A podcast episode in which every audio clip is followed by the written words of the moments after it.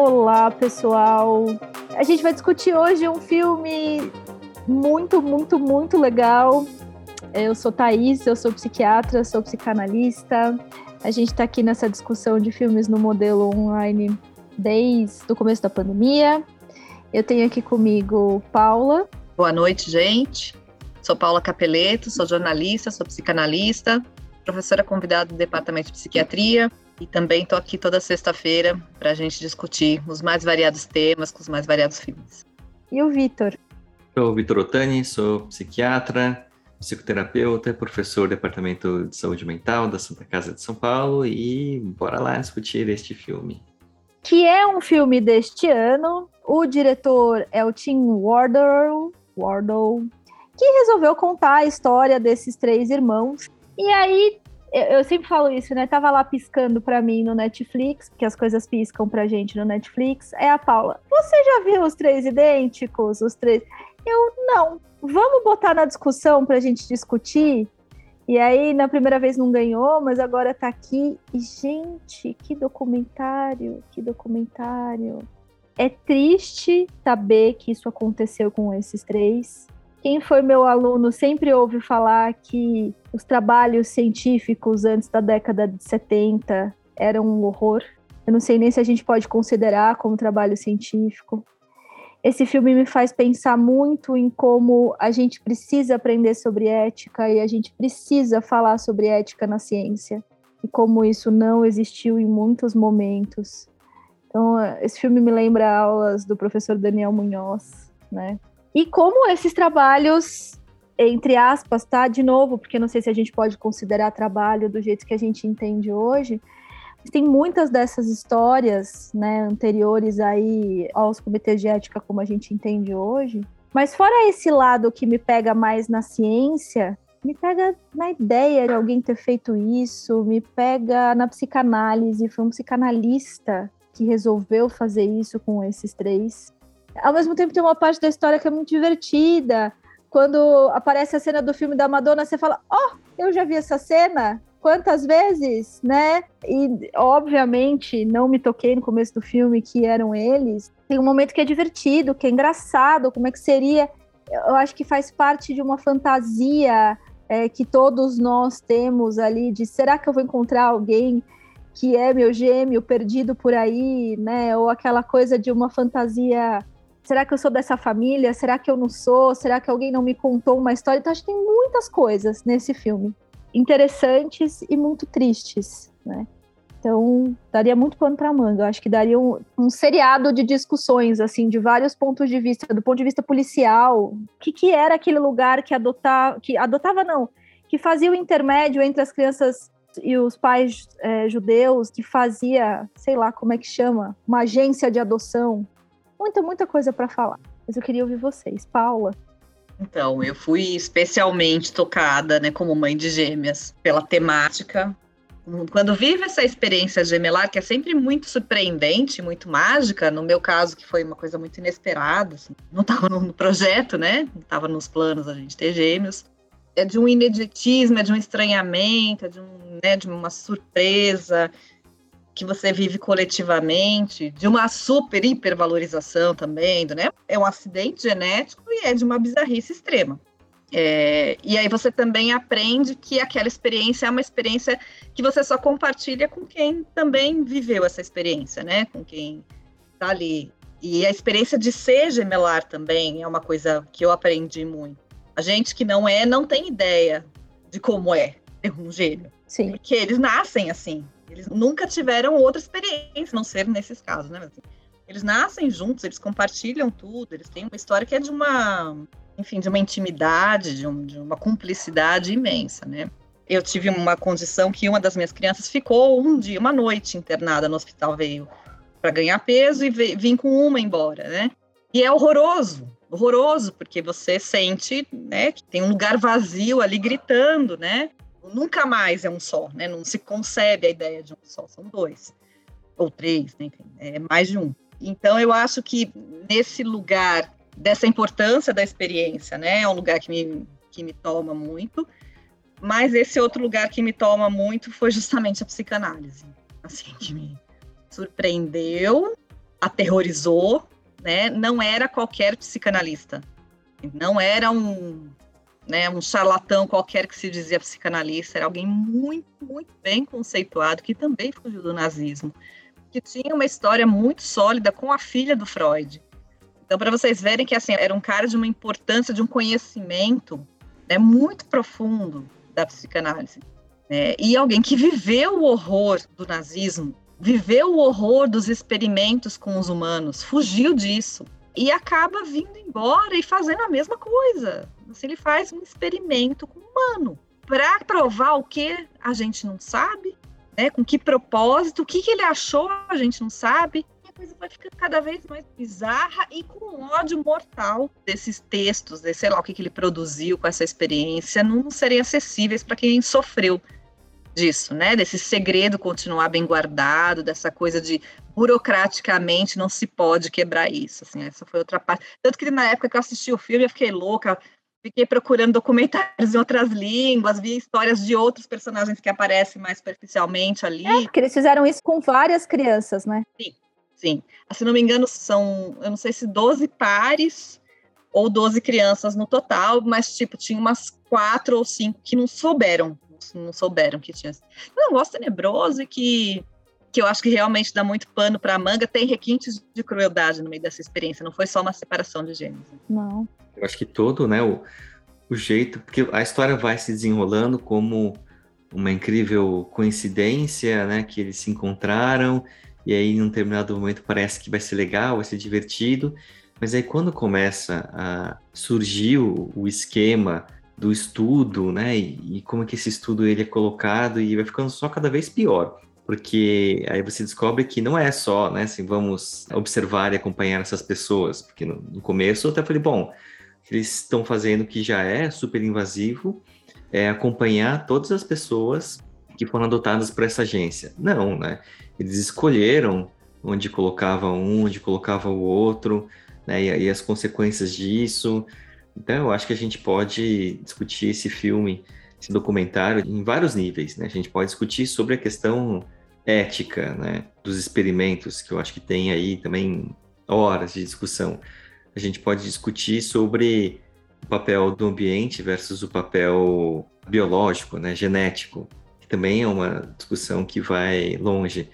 E a gente também pode discutir do, da angústia, né? Do, dos dois que sobraram, né? Que ficaram. Da angústia do que se matou e da angústia dos dois que sobraram, sim, né? Sim. Então, mas assim, né, a princípio, engraçado que o filme vai vai sendo construído de uma maneira que a gente é, isso parece um realismo fantástico no começo mesmo, né? A gente se empolga com a história, se empolga com aquela emoção, não só nós, mas pelo jeito, né?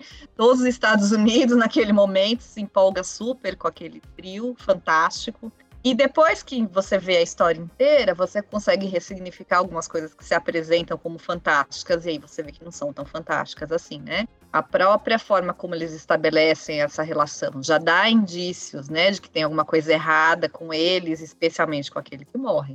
Né? Aquela necessidade de grudar as questões que são muito ressaltadas, né, que fica uma coisa muito midiática, de como eles são idênticos, então que dá essa impressão de que, independente deles terem sido separados, eles vivenciavam coisas muito parecidas. Eles tinham gostos, eles para mulher, para cigarro, né? Eles tinham feito coisas muito parecidas. E é um, eu Paula, acho... eu acho que tem. Deixa eu só fazer esse parênteses, porque para mim esse parênteses é importante. Assim, eu acho que tem um viés de trabalho científico aí, estou fazendo aspas com a mão, né? Todo mundo fumava Malboro. Não, então é, era isso mesmo que eu ia chegar. É um viés que se você pega uma população da mesma geração. Daquela da idade, né? Sim. Você está vivendo as mesmas coisas, com os mesmos referenciais, entende? Não é difícil, né? 17, 18 anos, as pessoas serem parecidas, pelo amor de Deus, gente, né? É adolescente sabe eles são completamente diferentes, mas eles estão numa base que naquela época ainda que tinha muito menos possibilidade de identificação que a gente tem hoje. Sim. Era, gente, na minha época a gente usava a mesma roupa, era um shortinho preto. Eles ainda usam a mesma roupa, viu? É? Então Eu assim, lá é... no ambulatório de adolescentes, eles ainda usam a mesma roupa. É. Então, assim, para dizer só do que é visível ali, né? Então, é assim, você vê que no começo, por conta, acho que da própria experiência, tem essa coisa mágica, né? Que um, ai, belisca um, o outro sente a dor, né? Tem essa fantasia toda que envolve a questão gemelar. Mas que, de novo, depois a gente vai vendo que não, era bem assim que as coisas tinham se estabelecido.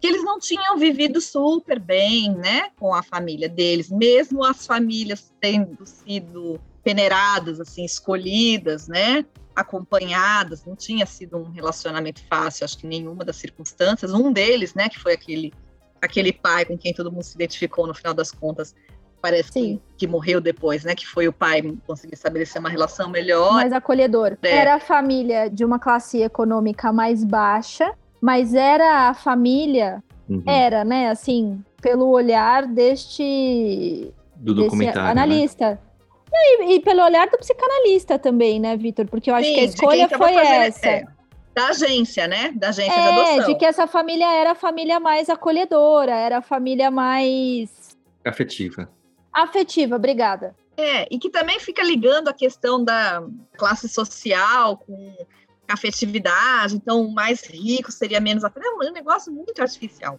é muito artificial. Acho que essa era uma questão problemática. A questão de uma irmã ter sido adotada antes pela família. Que era uma regra também. Achei completamente perverso. Então, assim, eles já estavam observando essas famílias antes, então esse Sim. experimento começa antes dos gêmeos né? Eles já estavam ali com os ratinhos de laboratório, estabelecendo esses vínculos, essas relações. O fato que fica para mim meio subentendido, mas assim que é horroroso, tenebroso para mim, é que eu acho que de fundo tinha uma vontade de fazer um experimento focado na questão da patologia mental, porque essa mãe desses trigêmeos parecia ter alguma questão muito séria, né, de algum desvio. Eu achei que eles, o que eles queriam ali era. Eu não sei se eles pegaram por ela. Eu achei que eles estavam a fim de provar o que, que era epigenética versus genética, assim. Não, pode ter sido. Você achou que tinha o viés da mãe? Eu não achei. Eu achei que eles também estavam tentando fazer uma ligação, sabendo que essa mãe. Tinha alguma questão. Eu não sei nem se não foi isso que gerou, entendeu? Olha, essa mãe, trigêmeos, né? Olha que oportunidade uma mãe com alguma questão psicológica que para mim não fica claro qual que é ali, o que, que acontece, mas que tem, vai ter três filhos e a gente vai poder, não sei nem se ela não era acompanhada já de alguma forma, era uma história, um histórico conhecido. Talvez fosse paciente, né? Isso. E que isso então estabelece esse link possível, né, de você compreender a causa. Então, assim, se uma mãe doente tem três filhos gêmeos, os três são separados e colocados para qual deles vai apresentar, em que circunstância o ambiente vai favorecer o desenvolvimento da patologia, é que vai favorecer, né? Porque era cegas isso, né? É, e aí me faz pensar numa coisa muito teórica, né? De que para o Freud a gente é uma tela em branco, né? E a gente vai ser constituído na relação com o outro humano. Num primeiro momento, um humano ou uns humanos que vão fazer figuras maternas, né? E num segundo momento, um humano ou uns humanos que vão fazer a figura paterna, né? E isso faria a nossa constituição de psiquismo. Um pouco depois do Freud vem Melanie Klein. E entre a Melanie Klein e o Freud vem o Jung, né? Eu ia perguntar isso para você, porque a Klein, que fala as mesmas coisas que o Jung, mas troca os nomes, ela traz a genética, ela traz a coisa de que não é só, ela não chama de genética, mas ela traz essa coisa de que existe algo que vem com este bebê, como se fosse a genética, e ela vai falar um pouco que os bebês vêm de fábrica ou sugadores ou mordedores, né? E que daí vai se estabelecer uma dupla com quem for fazer a figura materna, enfim, ela discorre sobre esse assunto. E eu ia perguntar isso. E o Jung, Vitor? O que ele fala, né, é assim, tanto é que tem a, a, teoria dele, né, dos tipos psicológicos, é que você nasce já com a, a, sua personalidade, nasce já com o seu fator genético e que ele vai ser constituído junto com o ambiente. Então, está mais perto aí da ideia da, da epigenética, né? Então, se você não nasce com uma determinada predisposição, o ambiente ele pode fazer muita pressão, mas se você não tem aqueles genes, você não vai desenvolver ou não vai ter um, funcionamento X. Ao passo que só o gene, ele não é o suficiente para fazer a pessoa desenvolver aquele quadro. O que ele coloca é que dependendo da patologia ou dependendo da situação, o gene ele vai ter um peso maior ou dependendo da outra, né, o ambiente vai ter um peso maior como no final das contas são todas as nossas questões, né? Para além da saúde mental. Né? A gente pode sim, pensar a, que a gente a potencialmente. É sim, né? Diabetes é assim. Tipos de câncer, né? Assim, sim, exato. sim. Podemos ser potencialmente qualquer coisa. Se todos potencialmente podemos ser qualquer coisa, que raio de necessidade é essa da gente amarrar o rolê, né? Então, porque eu, eu acho que, na minha fantasia, tá, gente? O que esse cara queria provar, porque ele tava ali historicamente muito próximo da Ana Freud, que seguia a teoria do pai, mas tinha uma coisa, às vezes, comportamental, assim, né? Psicologia do ego. Psicologia do ego. Se afastou da coisa do inconsciente. É. E eu fiquei, fiz uma fantasia ali, minha mesmo, né? De que qual será que era a linha que ele estava pensando? Assim, será que ele estava numa linha mais Ana Freud? Ela aparece ali, né? Eles fazem questão de colocá-la no documentário, então acho que a coisa não era tão distante assim. Será que ele estava querendo provar quem que estava certo, né? Assim, se era a teoria freudiana, se era essa teoria mais da coisa da psicologia do ego, e fiquei presa um pouco nisso. Mas para que também, né? Que ego dele de puta que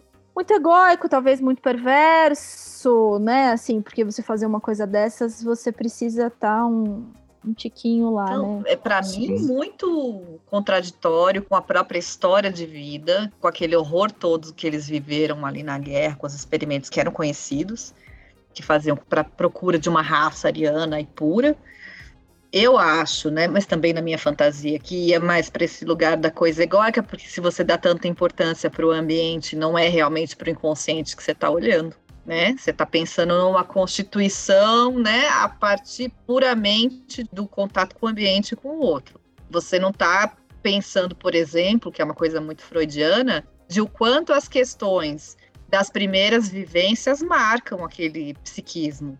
Sim. Né? E o quanto isso vai voltar, retorno do recalcado. Eu acho que acontece com o irmão que se mata. Com todos eles, no final das contas, né? Todos eles tinham angústias desde bebê, tinham ansiedade de separação. Uhum. Sintomas importantes, tinha um deles Sintomas que batia a cabeça na parede. Que não necessariamente tem a ver pelo fato deles serem gêmeos, na minha concepção. Qualquer irmão, grupo de irmãos separados, vai passar por essa questão. Sim, a vivência do trauma. Exatamente. As crianças que o Winnicott estudou e que eram filhos de pais. De pais da guerra. Na é. guerra. São traumas muito, muito grandes, né? Muito complexos, né? A gente não sabe nem como é que foi a gestação também, né? Pensando que talvez ela fosse uma paciente psiquiátrica mais grave, como é que foi essa gestação, como é que se deu isso, se ela já não foi traumática, né? Essa escolha de doação, quem é esse pai? Cadê esse pai que não aparece, né? Que, que essa mãe não conta essa história, não bota em algum lugar, qualquer lugar que seja, né? Não faz referência a esse pai. Porque ela abandona eles duas vezes, né? Eu não lembro desse detalhe. É, porque eles procuram ela. Eles acham ela. Sim. Ah, e aí quando ela... eles vão beber num bar, não é? Que eles é. vão beber é. num bar, assim. E é. ela não continua a história, né? Mas ela não tem, né? Ela não tem uma história. Não quis dizer que é culpa dela mas eu acho que eles viveram como um segundo abandono. Eles já eram de alguma forma famosos por conta da história, eles vão atrás dela e ela não, não tem esse vínculo, não se interessa por eles, né? Eu acho que foi Sim. sentido por eles como abandono. Ela, eu fico compadecida. Eu não sei qual é a história dessa moça, eu não sei como é que ela ficou sabendo que esses três se encontraram, né? A gente não sabe, né? Não, e não sabe, acima de tudo, que história que contaram para elas, o que, que pra iam fazer ela, com esse pra adotar. Sim. Olha, a gente vai pegar os seus três bebês, a gente vai colocar cada um numa família boa e a gente vai ficar acompanhando para ver como eles reagem. Será que foi não, nesses claro termos? Não. não, eu acho que você vai colocar para adoção e pronto, assim, você não tem informações do que vai acontecer ou para onde vai. Né? Geralmente é assim que funciona, olha, porque não tem como garantir. Era, né?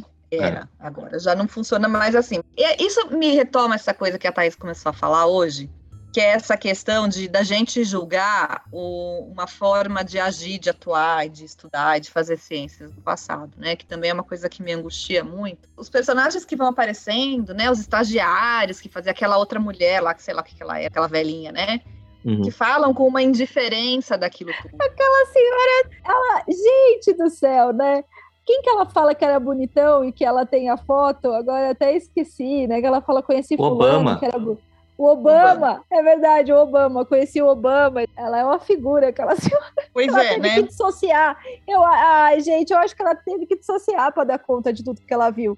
Então, mas na época, é só se for um trauma posterior mesmo, né? Eu acho que Porque sim. na época o que existia era aquilo. De novo, para quem estava vivendo aquela época, o cara era uma autoridade, né? Aquilo estava sendo tratado com um máximo de cuidado e que era obrigatório naquele momento. O que ele fez não era ilegal, gente. Não poderia ser Então, mas julgado. de novo, não, por isso que tá em sigilo, né, gente? Olha que loucura. Porque o que ele fez não era julgável pelas leis da época.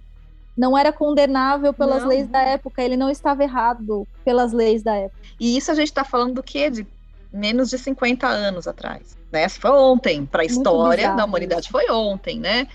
Então, assim, isso me pega muito, porque ao mesmo tempo eu fico compreendendo que é fácil, né? A gente falar do lugar que a gente está agora, com a informação que a gente está agora, com tanto que a gente estudou agora, falar é, e julgar uma coisa que aconteceu lá no passado em que o mundo era outro. E como a gente faz isso quando a gente assiste filmes antigos, quando a gente vê álbuns de fotografia e fala, meu Deus, como eu tive coragem de usar essa roupa, como minha mãe teve coragem de usar essa roupa, né, esse cabelo. Como a gente tem essa tendência de achar que a época que a gente vive agora é a certa e esse passado é um passado errado, ridículo, horroroso. Isso acaba criando um, um buraco imenso entre o que foram e o que somos. Ao mesmo tempo, como é necessário que a gente tenha permissão de rever esse passado e de restaurar esse passado. Sim, restaurar nesse sentido. Não, ele tem que ser culpado.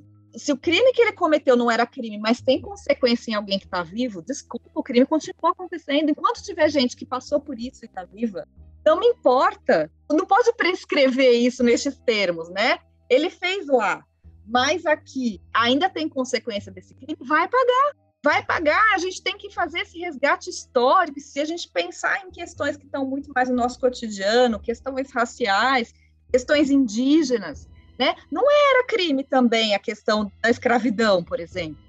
Não era crime assassinar índio, mas a gente sofre consequências disso até hoje e a gente precisa restaurar.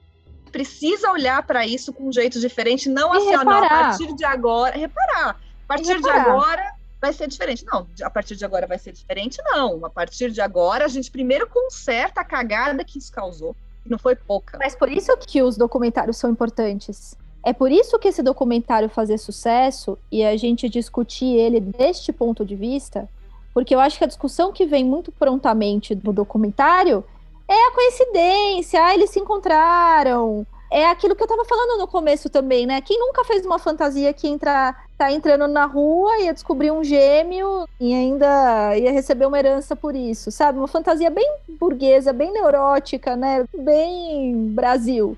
Eu acho que o documentário fica aí, fica no gostosinho, sabe? Assim, de- dessa dinâmica inicial do documentário.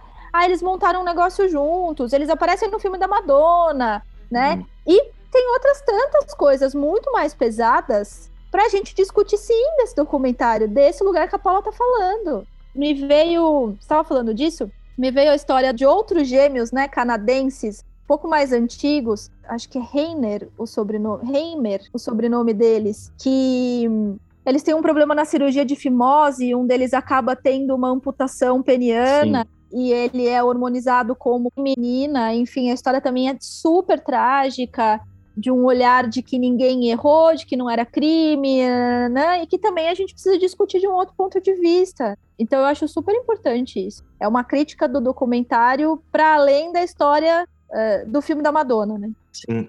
o meu pessoal do grupo de Freud, na semana que eu assisti, eu falei, não, gente, a gente vai precisar falar, porque eu tô precisando falar desse filme, assistam aí pra gente debater. Aí Eu tava olhando aqui as minhas anotações. Foram 13 crianças nesse experimento, gente. 13. Que se sabe, né? É que a gente sabe. Não, não, não. Não, cinco pares é, de gêmeos. Um de trigêmeos e dois pares de gêmeos não sabem ainda do experimento. Então eles Eu foram sei, atrás. mas do experimento que o cara relatou. Que o cara É. foi lá e seguiu com aquele médico que ia lá e ficava fazendo as anotações com as crianças brincando, que ficava fazendo uma coisa bem empilha quantos cubos com quantas idades, os marcos de desenvolvimento, o termo técnico que não estava me vindo. Isso é o que está no relato do suposto trabalho científico. Não, e o Porque- trabalho que envolve gêmeos. Porque que envolve irmãos. fez isso, exato, deve ter feito com outras tantas crianças, né? Sim. Eu ia voltar para a questão né, que a gente fala do que era legal ou não, mas a gente não, não pode esquecer que não é a lei que vai na frente e a ética vai atrás, né? Na verdade, é a ética que vai puxando e as leis elas vão mudando para se adaptar às questões éticas.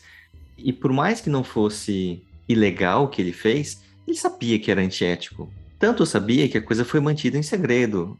Né? Sim, a coisa não foi não publicada, ele não contou para os pais.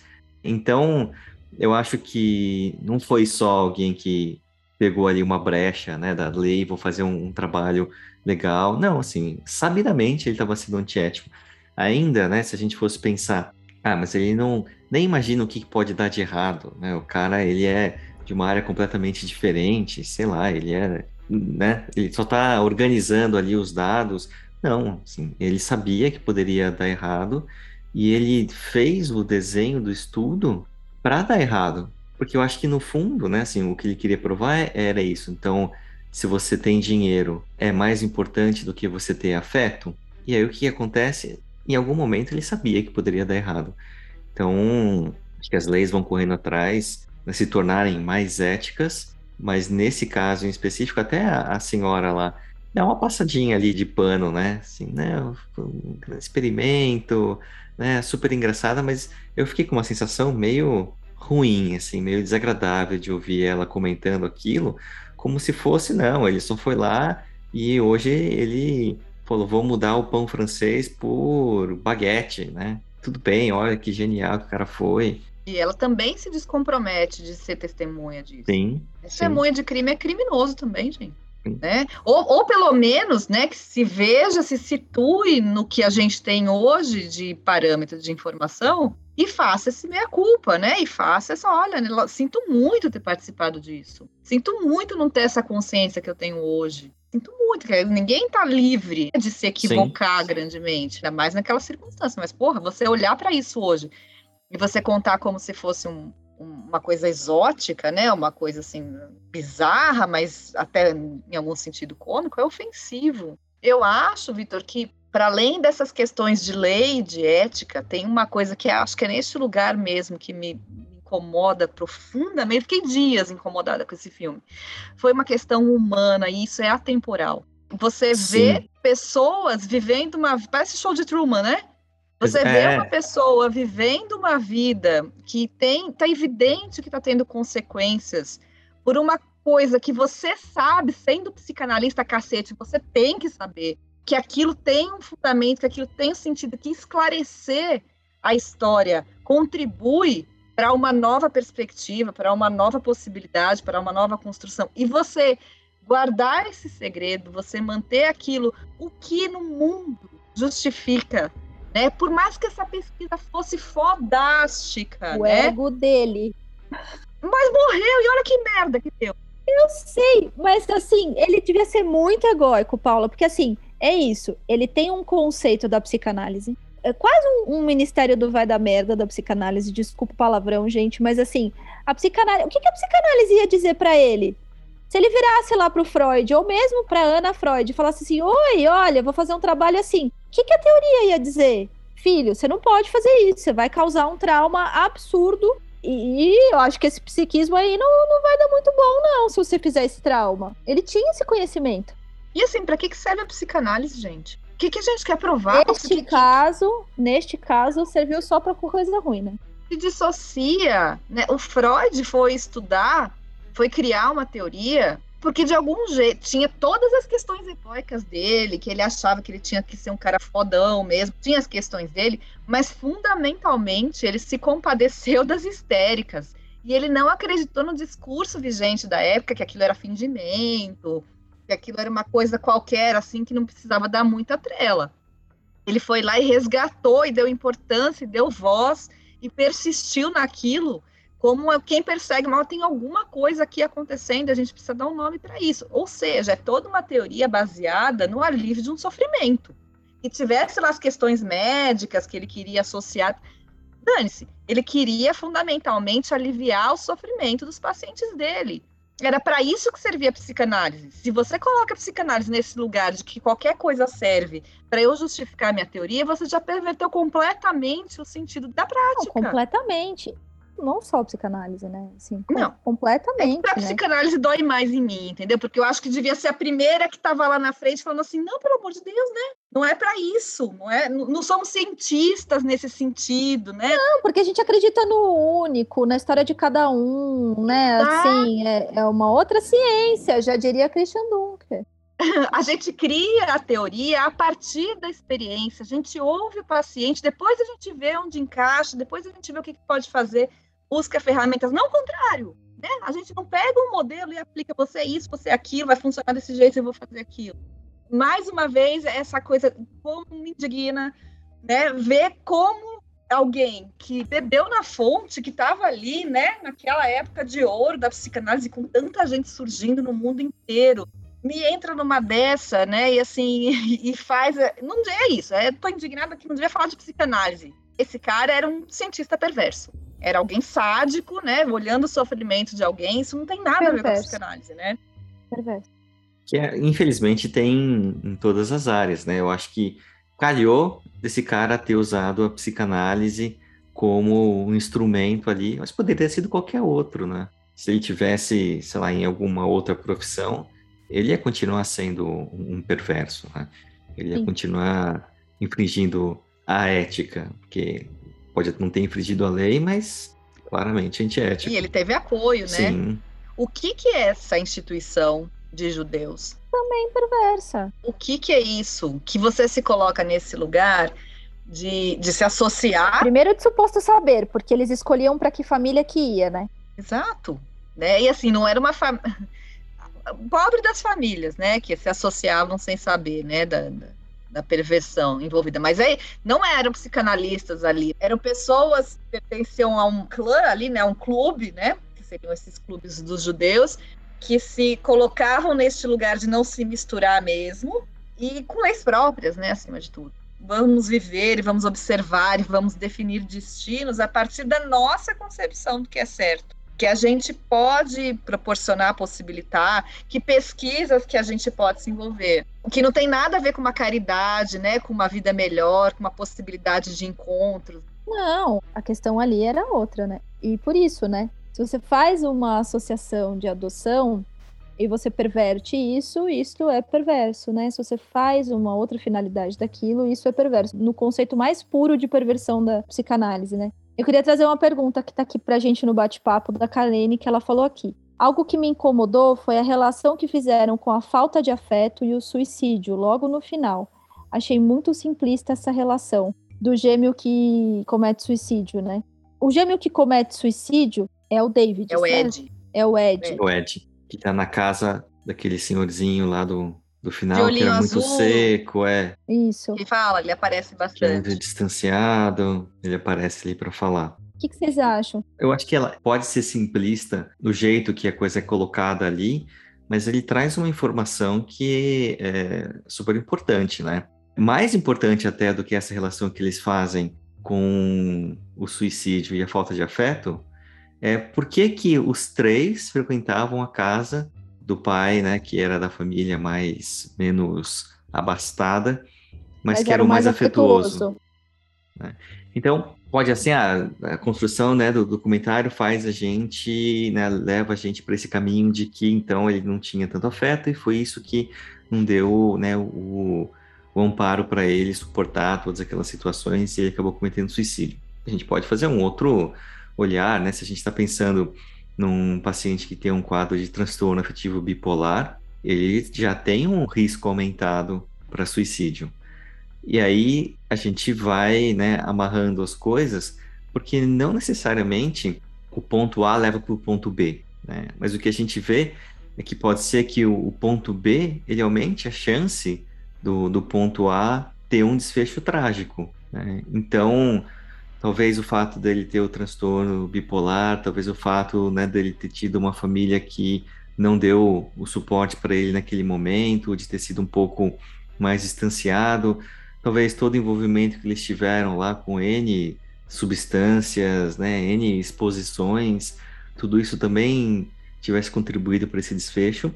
Mas eu acho que um lado que às vezes fica meio escondido ali é que os três buscaram afeto, né? E aí, assim, quando você junta né, os pontinhos, aí parece que, opa, então eu acho que não é simplista, mas tem alguma coisa importante para a gente olhar aí com carinho, né? Eu lembro que, assim, o, o Davi tinha problemas emocionais, que era o pobre. O Ed, que tinha o transtorno mental que acabou se matando, e o Bob, que era classe média alta, tinha passagem por prisão, assalto e estava envolvido em algum caso de assassinato. Ele estava envolvido, ele estava em algum as evento. As pessoas ficam perguntando para ele durante as apresentações de televisão se ele é um assassino, né? Lembra dessa cena? Tipo Light, né? Um programa de televisão que vira para você e fala assim, filho, você não é um assassino? Não. Você, né? Pra gente ver como é que eram as questões apresentadas na década de 80. Mas assim, é. Sobrevivemos. Nenhum, nenhum deles passou o pianinho pelas questões todas, independente de se tinha afeto, se não tinha afeto, né? Envolvido, independente se tinha dinheiro e não tinha dinheiro. Os três desenvolveram uma, uma necessidade imensa de lidar e de receber afeto, independente de terem já recebido afeto ou não, então eles se vincularam, foram morar juntos, eh, fizeram restaurantes juntos, enfim, né, participaram um na vida do outro. Para o Ed, o que eu notei é que esta questão, que talvez esteja vinculada a um pai um pouco mais distanciado, um pouco mais frio, que não me pareceu, pelo menos ali com os velhinhos a gente fica mais predisposto a ter simpatia, mas não me pareceu que era uma falta afetiva, me pareceu que era uma falta de possibilidade de troca de afeto explícita. Do pai do que se matou, você tá falando? Isso, Desculpa. Isso. Mas ele fala, não é esse o pai que fala que batia? Que era agressivo? Não me, não me marcou isso, se ele falou é. isso relatou, eu não tô lembrando. Alguém me ajuda aqui. Algum pai que fala que é, ah, eu bati muito. Eu acho que é ele. Não lembro. O Sandro falou que sim. obrigada, Sandro. É isso mesmo, é ele, né? Que sim. fala, ah, eu batia muito, assim. Então eu acho que também tinha ali uma coisa Sim, bem né? complexa. Né? Disciplinava. É, então, é. gente, mas de novo, a gente entra num campo de uma vivência de uma época que bater em criança fazia parte da educação. Não, Espancar é uma coisa, bater outra. Mas eu acho que o fato dele trazer também, Paulo, assim, se ele traz, tudo bem que é um documentário, tá editado. E o cara morreu, ele tá com completamente culpa. Pense o quanto isso se levanta também nesse momento é. que deu merda. Deu ruim, o cara, porra, será que foi porque eu bati no cara? Porque se, se fosse com que deu certo, essa coisa, não, mas eu disciplinava. Aí a gente ia falar, nossa, não, mas então o cara ó, colocou limites, era um pai presente. Não. Daria pra gente construir isso a posteriori de qualquer forma. Não tô passando pano para esse pai, sei lá que raio que pai é esse. Teve consequência nesse menino, mas não dá pra gente simplificar nesse lugar mesmo de que foi isso, porque esses meninos viveram uma série de circunstâncias. De algum jeito, os outros conseguiram dar um formato. Um deles, não lembro se é o Bob, eu acho que é o Davi, David, né? David. Que sai fora. Ele que é o primeiro que abandona, né? O trio. Ele sai Isso, fora. sai do trio. É o David que sai fora e o outro que fica e fica com mais paciência com esse Ed, que não devia ser fácil de lidar. Então, assim, ele teve essa primeira infância e essa relação com os pais difícil, mas ele também teve a possibilidade de dar uma ressignificada imensa. Ele encontrou esses irmãos, né? Ele, ele então, mas o encontrar esses que... irmãos também não traz uma coisa de competição? Gente, é muito trauma. Porque assim, é muito trauma, é um trauma seguido do outro. E de novo, se a gente continuar discutindo, a gente vai descobrir outros traumas aqui. Porque encontrar esses irmãos, além de dar conta de que eles eram irmãos, de que eles foram separados, blá, blá, blá, é dar conta de uma comparação entre irmãos que a gente vida, né? Todo mundo tem irmão, né? Que tem irmão, tem essa comparação, vida. E a gente vai fazer essa comparação com outras figuras na nossa vida, mesmo que não sejam irmãos. Faz parte. Mas ali, daquela forma escancarada, eu acho que entrar em contato com essas diferenças não foi ressignificável pro cara que se matou. Eu acho que ele não deu conta. Ele talvez fosse mais frágil, digamos assim.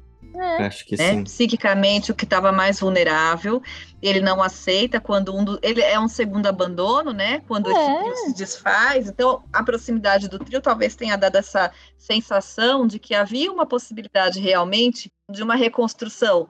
Nós fomos separados, agora a gente está junto. Vamos viver o que há para viver né, nesse encontro, né? Que delícia. E inundados de libido, né, nesse encontro. Investidos, inclusive financeiramente. Né? Putz, grila, assim, os Estados Unidos inteiro investindo libido nesses três, né? Eles foram em todos os programas de televisão, naqueles programas de auditório, né? Caricatos ali dessa época. Eles estavam muito investidos, esses três, né? Ô, Vitor, eu queria fazer uma pergunta muito de curiosidade, assim. Você falou da coisa dos tipos psicológicos. Tem alguma coisa que fala dos tipos psicológicos dos gêmeos? Uh, não, não, não que eu lembre agora. Os gêmeos idênticos, eles são clones, né? Então, teoricamente, se a gente for pensar em termos genéticos, faria sentido terem várias uh, semelhanças, né? Inclusive de personalidade. E aí o que o Jung fala assim, mesmo que você seja criado né, em uma família completamente diferente, você vai ser treinado para ter um determinado comportamento, mas se você nasceu de um outro jeito, né? Então, se você é mais introvertido e nasceu numa família de extrovertidos, você aprende a ser extrovertido. Mas você se sente mais confortável nos momentos de introversão. Introversão. É. E aí, se a gente for pensar no caso deles, de trigêmeos idênticos, a chance deles terem características de personalidade que vão ser as mesmas é, é alta. Agora, estava pensando nessa coisa do, do Ed, né, e dos tipos psicológicos. Você vê que nessa coisa da comparação, o Ed é o que menos tinha afeto, né, da família, do pai. E é o que mais buscava ali os três e viver aquilo, né, como se fosse um grande sonho. E imagina para ele, né, quando eles têm toda a fama que eles têm, todo mundo né, dos Estados Unidos só falando deles. E aí um terço deles né, vai lá e fala: Olha, não, obrigado, não quero viver isso daqui, tô bem, vou pegar minhas coisas e vou embora. Vocês ficam aí com o restaurante, eu vou cair fora. Né? Como que pode, né, alguém menosprezar, não valorizar aquilo que o Ed mais queria? Acho que isso também deve ter sido parte desse, dessa quebra que ele teve, né? Desse choque, desse. Eu acho que sim, mas eu acho que fica pesado para esse irmão também que saiu por alguma questão, né? Assim, para esse irmão foi o contrário, né? Esse excesso que causou esse encontro, essa despersonalização, né? Colocou ele num outro lugar que também foi impossível, é por isso que ele sai. Quer dizer, cada um teve uma resolução. É, mas é, isso, é aí que tá, assim, não tem errados, né, entre os não. três ali. Mas eu acho que talvez o fato dele não ter tido o afeto que o David teve, foi o David, né, que teve? Foi, foi o foi. David, que é o foi terceiro a descobrir, é o David. É, que foi o David que Inclusive teve. no seriado é o mais bonachão, assim, né? Sim, você, você vê uma sim. diferença entre os dois ali, né? Ele é o mais afetivo, né? Que ele, ele vê no jornal, né? Ele é. vê no jornal é, a foto dele, né? É. é, ele é o mais afetivo ali.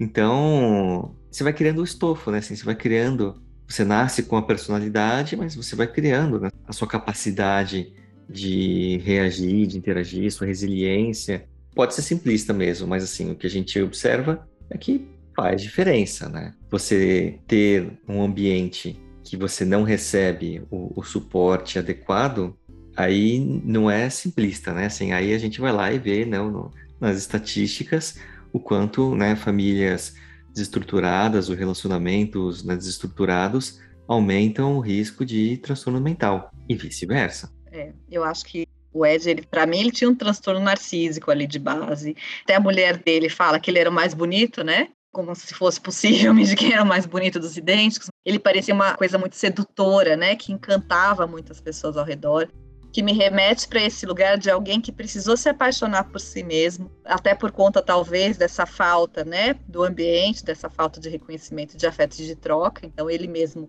se bastou. E aí quando ele encontra mais dois iguais, a gente é o supra-sumo do narcisismo, né?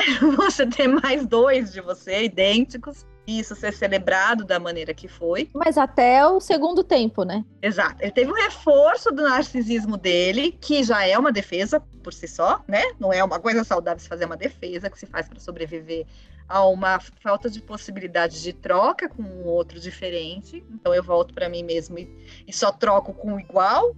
E aí ele tem essa celebração, esse ápice dessa celebração. Então, assim, é, é uma dupla defesa, digamos assim, né? Isso contribui para reafirmar esse modus operandi aí que ele se acha capaz. Quando isso se quebra, é quase como se tivesse despencado de um abismo muito gigante mesmo, né?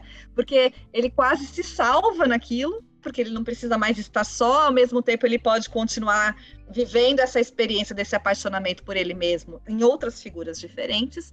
Isso não se mantém, isso acaba com toda a possibilidade dele viver, gente. Então, assim, ele é desmascarado duplamente, digamos assim. Ele perde aquela máscara do narcisismo, de ser aquela figura sedutora e única, exclusiva e que pode tudo.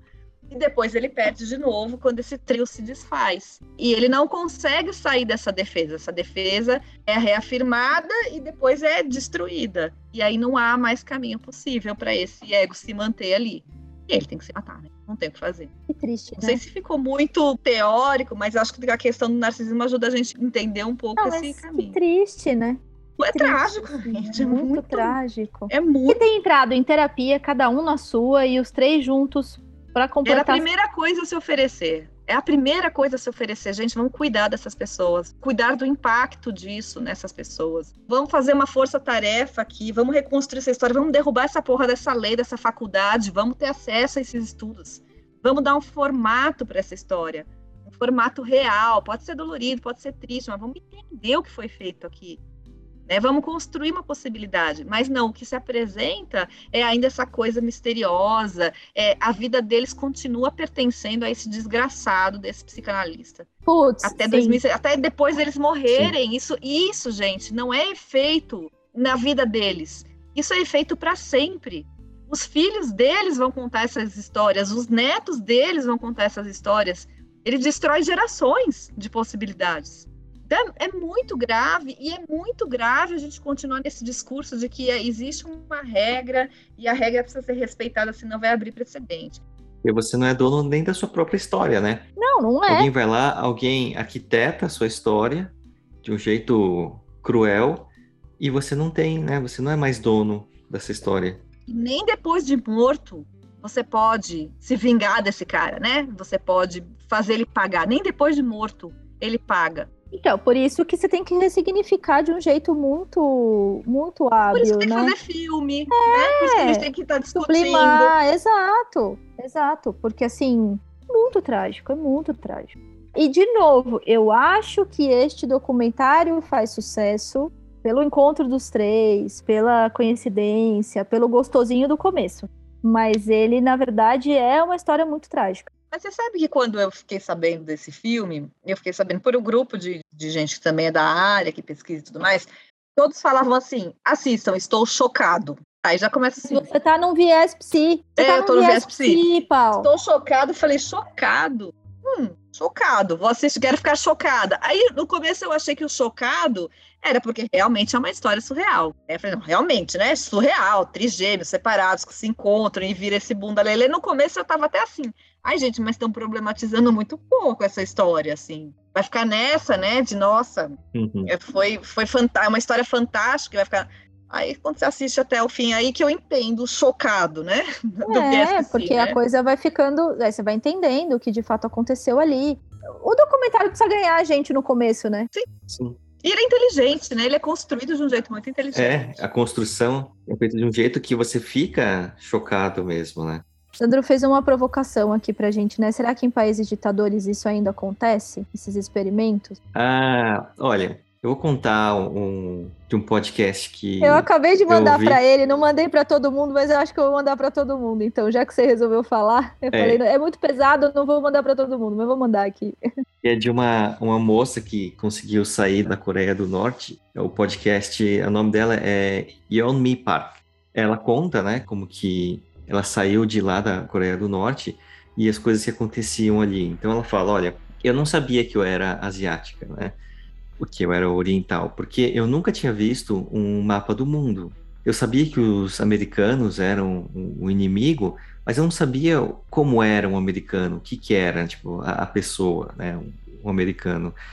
Assim, a gente não tem história porque os livros, eles falam que o mundo começou quando nasceu o Kim Jong-un. Então, assim, a gente não tem noção do que é um museu. Quando eu consegui sair fui para Coreia do Sul, ela tinha visto pela primeira vez uma agenda, né, um organizador ali, né, uma tabelinha com os Um dias da planner, né? semana. É. E ela falou assim: eu não tinha ideia de como aquilo funcionava, porque pra gente passava né, um carro de som no dia anterior falando o que a gente ia fazer no dia seguinte. Então, essa ideia de você planejar a sua semana, ela não existia, ela não entendia esse conceito. Então, acho que respondendo a pergunta do Sandro, esses experimentos, eles acontecem, talvez não com uma ideia de experimento científico, né, mas não menos perverso. O que ela descreve ali é que quando você tem uma população né, que passa fome, ela não consegue pensar em outras coisas, então ela está ali só para obedecer, só para sobreviver. Eu não vi ainda inteiro, porque eu não aguentei ver inteiro. É muito triste. E me fez repensar várias coisas da teoria da psicanálise. Não repensar de duvidar, mas assim, essa coletividade, essas mães, elas não podem ser mães do jeito que a gente entende como mãe. Gente, é muito perverso. Então, eu não duvidaria. É, com a ressalva que a gente precisa fazer, que uma coisa é você estar tá num, numa cultura perversa, escravocrata, abusiva, que visa espoliar mesmo a força de trabalho aí em prol de uma minoria podre, né? Que é o caso, por exemplo, na Coreia do Norte e tudo mais, né? Que é uma população oprimida, miserável, para manter o status daqueles que estão no poder. Mas que tem muitas questões culturais que podem ser muito diversas e muito diferentes da nossa e muito bizarras em alguma circunstância, mas que eu acho que a gente precisa tomar cuidado para classificar como piores. É, essa coisa desse valor da liberdade como um valor supremo, que cultura que a gente pode dizer do mundo ocidental mesmo, que é livre, que é livre, que é liberta de qualquer obrigatoriedade, de qualquer. Eu acho que é, é muito do humano, é do humano a gente conviver com o outro, a gente. Isso é uma questão importante para a gente pensar no filme, né? Quem somos nós? Tenho três pessoas geneticamente idênticas e no que elas se transformam?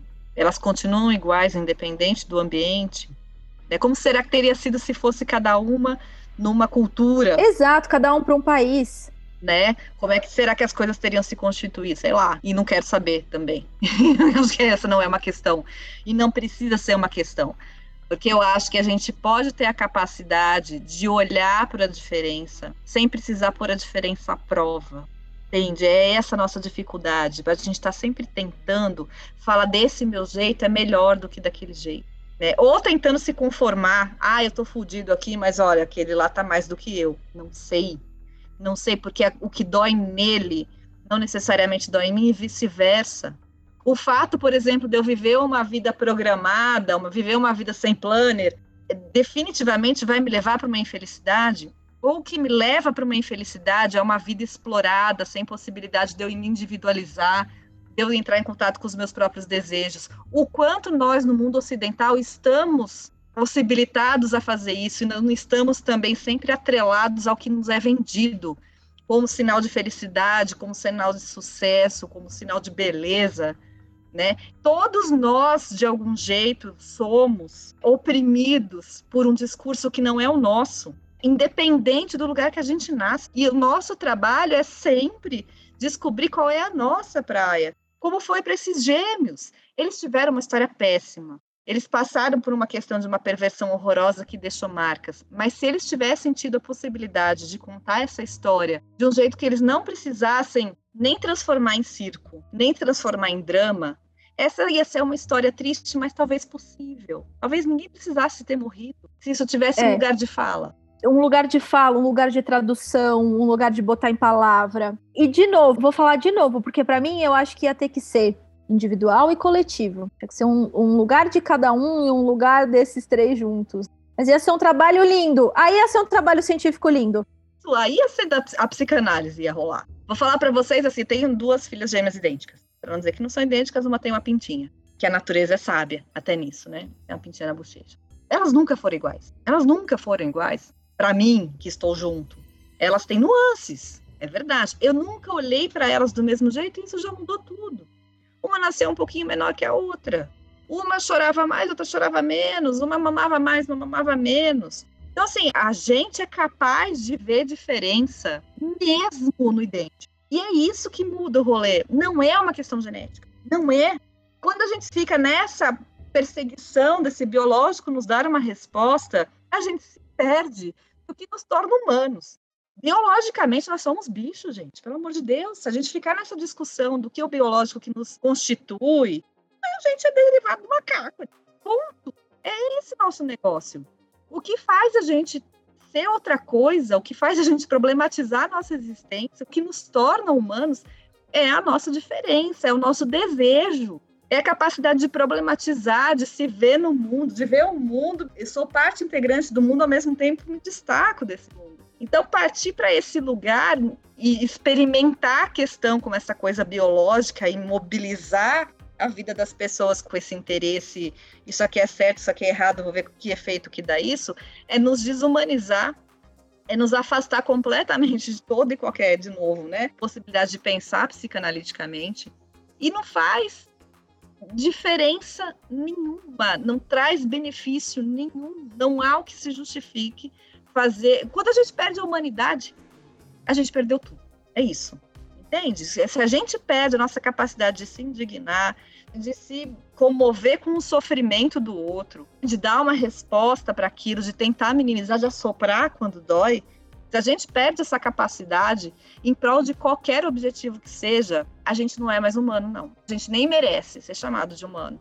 A gente está para além, inclusive, da psicanálise. Nem a psicanálise não abarca alguém Não, nem a psicanálise nomeia. Não, nem a psicanálise nomeia. Eu vou reforçar uma coisa que a Paula falou, né? Um pouco no começo do que ela estava falando agora, né? A gente ter esse olhar singular para qualquer humano que esteja na nossa frente, filhos gêmeos, filhos não gêmeos, alunos, não é uma turma, são alunos, Pacientes. pacientes. E de novo, não só pacientes da psiquiatria, da psicanálise, da psicologia analítica. Eu brigo muito com meus alunos, né? Porque às vezes eu encontro com eles no internato e eles falam assim: Ah, você viu o apendicite do leite 302? E isso é horrível, isso é péssimo. Tem uma pessoa ali. No começo da pandemia, a gente falou muito disso, né? Essa morte é o amor de alguém, né? E isso virou uma máxima da pandemia. Então, olhar com esse olhar diferenciado para todo mundo faz muita diferença.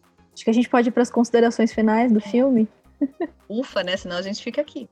Toda demanda é demanda de amor. Toda demanda é uma demanda de amor. A gente pode maquiar do que quer que seja. A gente quer ser amado, a gente quer pertencer. E não tem nada mais importante do que isso. Inclusive, o maldito psicanalista devia estar querendo ser amado também. Reconhecido. É, que é uma demanda de amor, em Sim. última instância. Sim.